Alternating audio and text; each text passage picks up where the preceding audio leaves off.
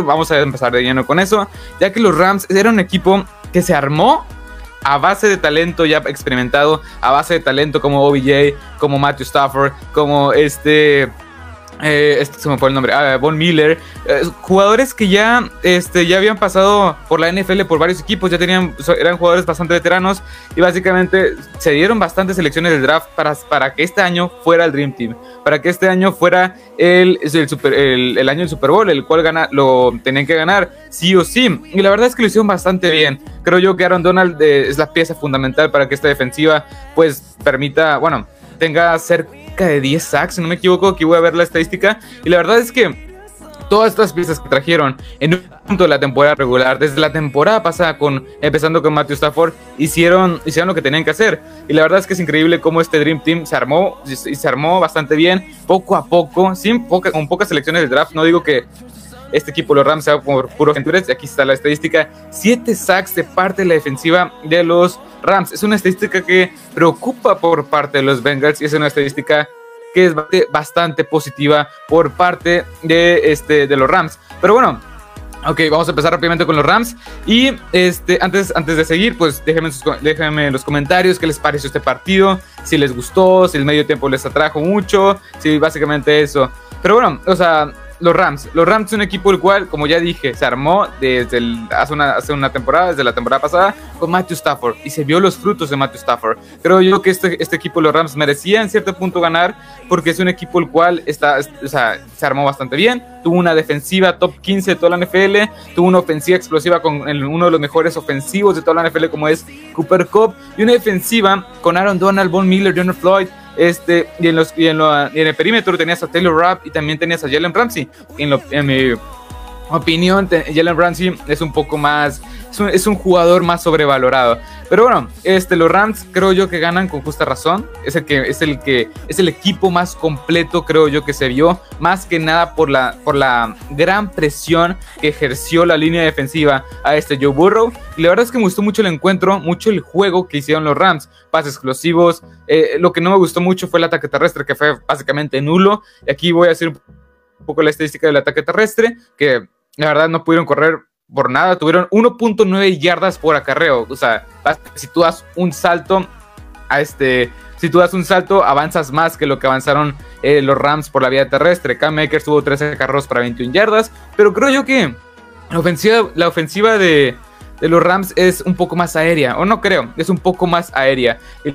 La verdad es que Matthew Stafford salió a jugar bastante bien. Tres touchdowns, dos intercepciones, 283 yardas, 26 pases completos de 40 lanzados, un, pase, un quarterback rating de 89.9. Y la verdad es que es lo que quieres ver. Un jugador el cual te puede dar el siguiente, siguiente nivel que era ganar el Super Bowl. No lo tenías con Jared Goff, pero sí lo, lo tienes con Matthew Stafford y ya te lo demostró. Eso es lo importante. Y la verdad es que el juego de los Rams pues me gustó bastante. Creo yo que hicieron lo suyo. Ahora pasamos con los Bengals un poco. Los Bengals es, creo yo, todo, bueno, no creo, es todo lo contrario a, este, a los Rams, ya que los Bengals es un equipo que se armó, sí por agencia libre, sí por jugadores veteranos, pero también, o sea, por medio del draft, con este Joe Burrow en el draft en la primera selección global del año pasado, T. Higgins, Jamar Chase, jugadores muy importantes en, esta ofensiva, Logan Wilson que tuvo un gran encuentro, este linebacker número 55, y armas que en la agencia libre, como Chido Aguzzi, como Von Bell, como Trey Hendrickson, como Darion Jogovic, que no estuvo para este encuentro, pero fue parte vital para que este equipo llegara tan lejos en la, temporada. Y la verdad es que ese, esa combinación es un poco más sana, en mi opinión. Ya que me gusta, o sea, me gusta mucho lo que vi los, los Bengals, como quiera. cómo se fueron armando poco a poco desde draft pasado. Cómo poco a poco este equipo, los Bengals, se vio como un equipo muy, pero que muy completo, la verdad. Déjenme en los comentarios qué les pareció el, encuentro. Y la verdad es que los Bengals hicieron, hicieron bien las cosas. Y parte fundamental, la defensiva mantuvo, mantuvo a Cooper Cup controlado gran parte del tiempo. Matthew Stafford sintió la presión, hizo, eh, este Logan Wilson hizo bien las cosas, los safeties y cornerbacks también jugando de una manera bastante buena, pero creo yo que lo que más flojeó en este equipo de los Bengals fue la pésima pero pésima línea este, ofensiva que tienen estos Cincinnati Bengals. Joe Burrow lo captura, fue el coreback más capturado en todos los playoffs y en toda la temporada regular, y en toda, y en toda la temporada regular, perdón, y en toda la temporada 2021-2022. Eso creo yo que te, habla de dos cosas. Te, habla de dos cosas.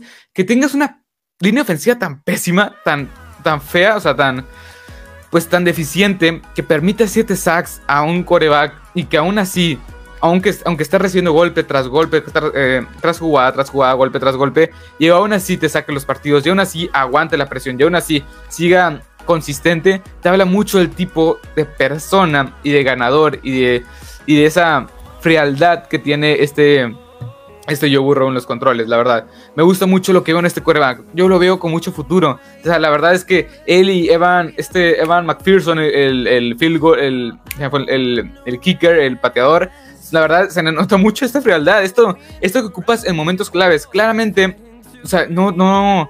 La última jugada se vio en las dos cosas. Como yo burro intentando hacer todo lo posible por, por hacer la jugada para el primer down pero básicamente no puede. Aaron Donald con la presión y la línea ofensiva tan pésima que, que básicamente no lo, no, no, no lo pudiste proteger.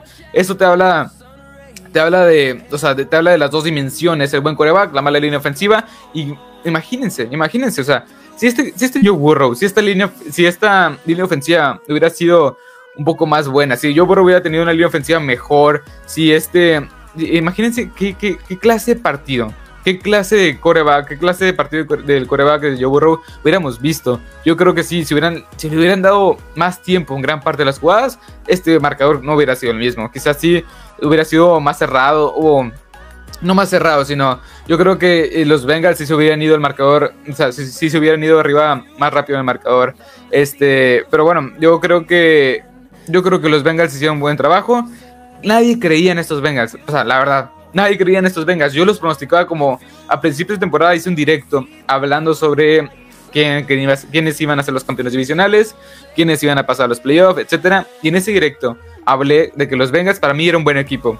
Que de cuatro victorias que habían tenido en el 2020 a este 2021 iban a pasar a siete. Pero no, fue totalmente diferente. Tuvieron 10 victorias, este, 7 derrotas y quedaron como líderes divisionales. Cuando yo y muchos otros otras personas pronosticaban o este, básicamente pronosticaban que iban a ser un equipo que básicamente no iba, este, no iba a estar entre en los playoffs. O sea, deja tú que sea líder divisional, deja tú que tenga récord positivo, de que iba a estar en el Super Bowl. Nadie creía que ese equipo de los Bengals, pues podía, o sea, tenía tanto talento, tanto en, o sea, ofensiva, defensivamente, pero tanto también como head coach para llegar al Super Bowl es algo impresionante que este equipo de los Bengals pues pudo llegar a ser, cayendo, cayendo bocas a gran parte de, las personas, incluyendo la mía, y también cayendo, cayendo, cayendo bocas en su, en su respectiva división, con los Steelers, con los Ravens, con los Browns. Así que en la misma conferencia, ganándole de una manera tan, o sea, tan este, sorpresiva, pero tan convincente a la vez a los Raiders, después a los... Este, ah, se fue el nombre, a los Titans, el sembrado número uno de la conferencia americana, el mejor o el mejor equipo de la conferencia americana y uno de los dos mejores equipos de toda la NFL.